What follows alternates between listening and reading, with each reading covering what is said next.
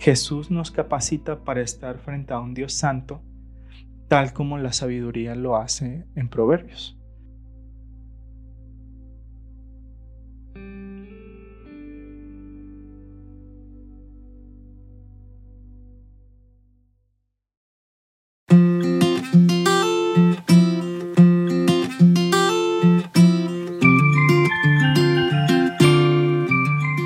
Bienvenidos al blogcast Hablemos de Jesús. Yo soy Héctor Aguilar, su anfitrión, y estoy muy contento de que estén escuchando esto. El capítulo pasado tuvimos un invitado especial, Misael Fuentes de Pescadores de Hombres. Si no han checado el episodio, chequenlo.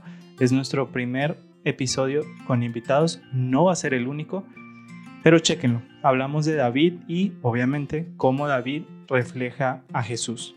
El capítulo pasado terminamos con la sección de libros históricos. Les recuerdo que estamos viendo dos personajes por sección del Antiguo Testamento, es decir, eh, Pentateuco, libros históricos, libros poéticos, profetas mayores y profetas menores. Hoy iniciamos la sección de libros poéticos y podríamos hablar de Job, podríamos hablar de... ¿De qué más podríamos hablar? bueno, no vamos a hablar de Job, es lo que quiero llegar. Job lo vamos a dejar para la segunda temporada. ¿Por qué? Porque con los libros poéticos, como es algo más abstracto, como son salvos, proverbios, eclesiastes, cantares y Job, como que no hay un personaje per se. Obviamente está el salmista David, está el rey Salomón, pero ellos no son como que la figura central de, pues de los libros poéticos. De hecho, ellos son la figura central de los libros históricos de Prima de Samuel, de Reyes, etc. Entonces, decidí que para los libros poéticos o la primera parte de los libros poéticos, para este episodio vamos a explorar el libro de Proverbios y en concreto a la sabiduría. Los libros poéticos, algunos los encuentran muy como que bonitos, a otros los aburre cuando toca el año bíblico leer todos los salmos o todos los proverbios, como que es mm, como que es difícil de digerir, pero Hoy vamos a tratar de encontrar a Jesús en los proverbios. Sin más por el momento, vamos a iniciar. Entonces, proverbios. Ah, como dije hace rato, para la mayoría de las personas es como que una, una lectura muy complicada, más para nosotros que vivimos en el, en el occidente. ¿Por qué? Porque los proverbios en el contexto bíblico son como que muy orientales, muy hebreos, es decir, tienen una forma de escritura eh, muy hebrea que nosotros los orientales, los, perdón, los occidentales no estamos acostumbrados a leer. A nosotros nos gustan las historias lineales, que el personaje pues conoce al personaje, luego tiene una aventura, luego pasa esto, etc. Pero en los proverbios no es así. Inclusive la poesía occidental desde que las rosas son rojas, cosas que rimen así bonito, ¿no? Y entre, entre mejor rima es más bonito, entre más palabras bonitas uses, mejor es el poema. Pero en la literatura hebrea no es así. Y te das cuenta en Eclesiastes, te das cuenta en Proverbios, te das cuenta en, en Salmos, que la poesía o la forma en la que se compartía la poesía en aquel entonces era a través de paralelismos, de repeticiones, de contrastes, etc. Obviamente nosotros perdemos mucho eh, con la traducción al español, pero en el hebreo no estoy diciendo que, que sé hebreo.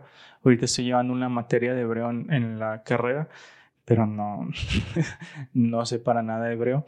Pero te das cuenta de que a veces tienen esos paralelos que toman más significado en hebreo. Y que para una persona judía o para una persona de Medio Oriente es como que más acostumbrado a leer ese tipo de literatura. Por eso nosotros a veces tenemos como que la, la idea de que los proverbios son muy pesados o son muy imprácticos o como que no, no checa con nosotros. Sin embargo, para sorpresa de algunos, la idea principal de proverbios y bueno, lo que yo he entendido se lo resumo este, así, la idea principal de los proverbios es como que transmitir el temor de Dios. ¿A qué me refiero con temor de Dios? A entender que siempre estás en presencia de Dios, que Dios está en todas partes, que Dios es omnipresente y que siempre estás en presencia de Dios, por lo tanto debes conducirte de una forma correcta. Eh, por eso tienes de que proverbios de que cuando estés comiendo pon cuchillo a tu garganta para que quién sabe qué y cuando pase esto tú haces esto y si alguien te dice esto tú haces esto. Como que sabiduría en la casa sabiduría en el mercado sabiduría en las comidas sabiduría en los cumpleaños sabiduría sabiduría sabiduría. Entonces como que trata de recordarte eso como les mencionaba el temor de Dios. Y el temor de Dios es como que en un sentido muy general que entendamos que siempre estamos en presencia de Dios. Entonces, sabiendo eso, el libro de Proverbios como que, lo que yo he entendido lo que les quiero comentar, es que presenta a la, a la sabiduría como la que te capacita para eso, para temer a Dios en toda circunstancia. Entonces, la sabiduría hace que esas, esos proverbios se vuelvan una realidad en tu vida. Entonces eso se me hizo muy interesante porque allí veo como que la, el paralelismo con Jesús.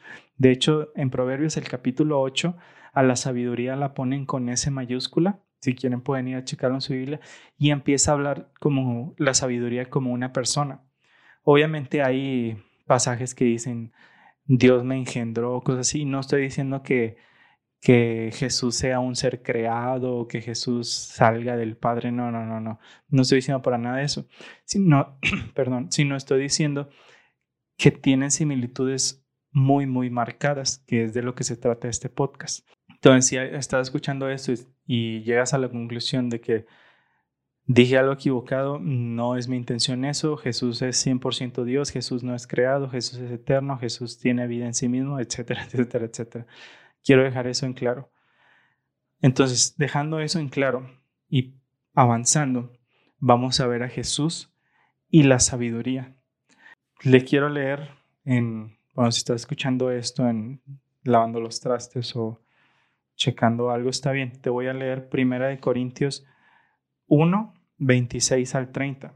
Y si lo estás escuchando esto, simplemente escuchándolo, ve por tu Biblia y, y léelo conmigo. Primera de Corintios 1, 26 al 30. O bueno, vamos a leer el 31 también. Dice, considerad pues, hermanos, vuestra vocación y ved que no hay sabio según la carne, ni mucho menos poderoso, ni mucho menos noble, sino que lo necio del mundo escogió Dios para avergonzar a los sabios, y a lo débil del mundo escogió Dios para avergonzar al fuerte, y lo vil del mundo y lo menospreciado escogió Dios, y lo que no es para deshacer lo que es, a fin de que nadie se jacte en su presencia. Esto es interesante, el 30. Pero por Él estáis vosotros en Cristo Jesús, el cual ha sido hecho por Dios sabiduría, justificación, santificación y redención, para que, como está escrito, el que se, gloríe, gloríese en Dios. Entonces es bien interesante que Pablo menciona que Jesús es hecho sabiduría para nosotros, porque regresamos a lo que acabo de decir de Proverbios, que la sabiduría es lo que te permite hacer esa realidad de vivir en presencia de Dios o que tengas la presencia de Dios siempre en ti, siempre presente. Entonces, por eso le puse ese título, eh, el que tal vez dice, ¿cómo que Dios con nosotros? Porque la sabiduría nos muestra que Dios siempre está con nosotros. Y Jesús, obviamente, como lo sabemos, es Emanuel, Dios con nosotros. Y no solamente en un sentido de que se hizo humano, sino que es a través de Él que nosotros podemos estar en presencia de Dios sin miedo, sin pena, sin mancha, etc. Pero eso lo vamos a practicar un poquito más adelante. Ahora vamos a Apocalipsis 5, 12 dice lo siguiente. Mm, también me llama la atención esto. Dice, el cordero que fue inmolado es digno de tomar el poder, las riquezas, la sabiduría, la fortaleza, la honra, la gloria y la alabanza. Me llama la atención que se meta la, la sabiduría. Porque pues sí, si hablas de Dios es normal que pues nosotros lo sabemos, ¿no? Cuando damos el diezmo de que no, pues es que Dios es dueño de todo el dinero y Dios es todopoderoso y Dios es digno de, de alabanza, de honra y de gloria y pues Dios es fuerte, etcétera. Pero la sabiduría no es que Dios es omnisciente. Sí lo es, nada más que me llama la atención que usen esa palabra en lugar de conocimiento o ciencia o lo que sea. Haciendo, estoy como que tratando nada más de hacer el, paralelo entre Jesús y la sabiduría. También vamos a Colosenses 1 al 3. Colosenses, escuchan mi Biblia, si me tardo, aquí está, Colosenses 2 del 1 al 3. Este también es interesante. Dice, quiero pues que sepáis cuán grande lucha sostengo por vosotros, por los que están en la Odisea y por los que nunca han visto mi rostro. Es interesante. Lucho para que sean consolados sus corazones y para que, unidos en amor, alcancen todas las riquezas del pleno entendimiento a fin de conocer el misterio de Dios el Padre y de Cristo, versículo 3, en quien están escondidos todos los tesoros de la sabiduría y del conocimiento. Entonces, de nuevo te muestra que es en Cristo en quien están en quien están todos estos tesoros de sabiduría, de conocimiento. ¿Y por qué lo digo? Porque de nuevo la sabiduría es la que te permite ser consciente de que Dios está en el mercado, de que Dios está en el banquete, de que Dios está en el cumpleaños, de que Dios está en la celebración de Año Nuevo, de que Dios está en la cena de acción de gracias, etc. Que no, Dios no está encapsulado a la, a la iglesia. Muchas veces cometemos ese error. Creemos que pues como ya no estamos en la iglesia, Dios no está con nosotros y esa falta de sabiduría, esa falta de Cristo en nosotros nos aliena o nos aleja de esa realidad celestial, que Dios está con nosotros. Entonces, retomando el punto que hice hace rato de que Jesús nos capacita para estar frente a un Dios santo, tal como la sabiduría lo hace en Proverbios. Entonces es como que el, paralelo más grande que, que encontré y que me, me impactó, me, sí fue que, wow, o sea, ¿cómo podemos ser tan ciegos y no ver la relación o no ver la necesidad o no ver que están ligados. Entonces, vamos a, a segunda de Corintios 5, 7 al 19. Esto es interesante, dice. De modo que si alguno está en Cristo, nueva criatura es, las cosas viejas pasaron, todas son hechas nuevas. Y todo esto proviene de Dios, quien nos reconcilió consigo mismo por Cristo y nos dio el ministerio de la reconciliación. Dios estaba en Cristo reconciliando consigo al mundo, no tomándoles en cuenta a los hombres sus pecados y nos encargó a nosotros la palabra de reconciliación. Entonces, ¿qué digo? ¿Qué quiero decir con esto? Lo que he estado diciendo todo el, el episodio. Estando en Cristo, te haces nueva criatura y te reconcilia con el Padre, te devuelva esa realidad celestial. Porque creo que dice Jeremías, no recuerdo el texto, Jeremías 2 o Jeremías 19. No recuerdo el texto, pero el texto dice, ¿puede el leopardo cambiar sus manchas o el, o el etíope cambiar, cambiar, su piel? Así son este, los hombres con su corazón. Entonces nosotros por nosotros mismos, por más que seamos conscientes, por más que pongamos alarmas en el celular, por más que, no sé, no lo pongamos en, lo escribamos en la mano, lo que sea, no podemos vivir esa realidad de estar en la presencia de Dios de una forma consciente. Podemos como que siempre saberlo, me imagino que los fariseos así pasaban sus días, pero no no, como que no estar de verdad en presencia de Dios. No sé si me explico. Es como que lo que quiero expresar es la diferencia entre de verdad conocer y querer estar en presencia de Dios y estar en presencia de Dios. Y la otra es simplemente saber que estás en presencia de Dios. Es como que la una saber que estás en presencia de Dios simplemente como que te hace comportarte de que no, no tengo que hacer esto y no pienses en eso y te empiezas así con los golpes de que por mi culpa, por, no pienses eso y no pienses eso y, y eso no se trata. Está en la presencia de Dios cuando Cristo está en tu corazón, es que te deleitas de estar en su presencia, que changos, o sea, estoy en presencia de Dios, qué maravilla, qué bendición, qué privilegio. Entonces esa es la diferencia. Una se enfoca en no te portes mal porque si no, hijo eso. Y la otra es de que qué maravilla, qué bendición. Esa es la gran diferencia que yo, les, yo le encuentro. Y tanto la sabiduría como Cristo hace que nosotros veamos estar en presencia de Dios como un privilegio, como algo por lo cual debemos alegrarnos, no como algo por lo cual debemos ponernos tristes o darnos miedo. Y es triste porque muchas personas hoy en día tienen esa, nos inculcan esa, ese temor a Dios. Estás en la iglesia, hey, bajan los pies, es que no, es que esa reverencia. Y hasta cierto punto tienen razón, pero la forma en la que lo hacen y el, y el objetivo al que llegan es, es incompleto. Entonces no me quiero meter en eso, solamente quiero expresar eso, de que una te lleva al miedo y al legalismo y la otra te llega a la liberación, libertad, felicidad, amor, gracia, descanso.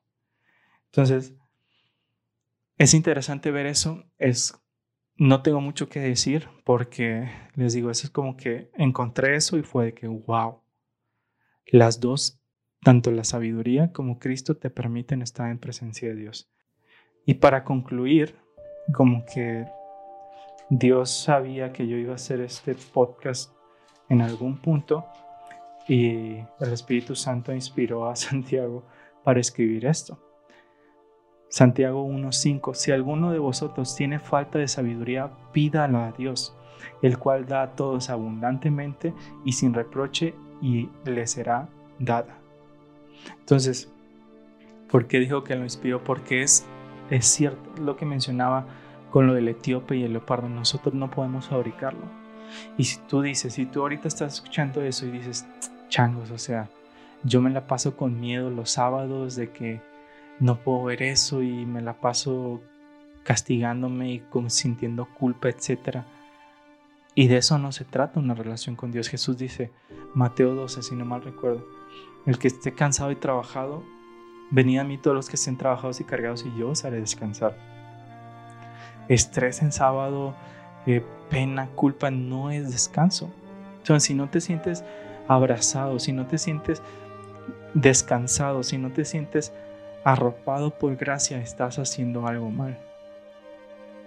Entonces quiero invitarte a que puedas dar un paso atrás, examinar tu temor a Dios y ver si está fundamentado en la sabiduría en Cristo o si está fundamentado en ti, en miedo, en cualquier otra cosa.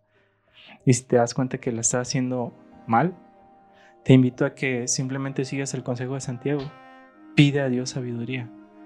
Pide que Cristo entre en tu corazón y Él estará más que contento de entrar en tu corazón y empezar un proceso de descanso, reconciliación, justificación, santificación, todas esas palabras importantes que sabemos que debemos tomarle atención, Él lo va a hacer. Simplemente tú tienes que pedirlo día tras día, un día a la vez, un día a la vez.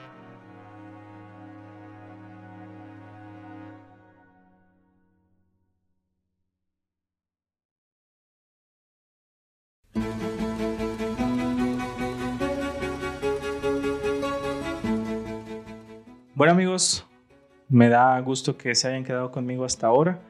Gracias por escucharnos. Déjenos sus comentarios. Si dije algo incorrecto, mándenme un mensaje a mi Instagram, al Facebook del blog, mi Instagram personal, el Instagram del blog, como gusten. Nos gusta escucharlos, nos gusta platicar con ustedes. Y nada, esperen el próximo episodio. La próxima semana vamos a hablar de cantar del cantares cerraríamos la sección de libros poéticos e iniciaríamos Profetas Mayores. Vamos a tener más invitados en el futuro. Quédate con nosotros de una vez, una vez más. Gracias por quedarte con nosotros. Yo soy Héctor Aguilar. Blocast, hablemos de Jesús.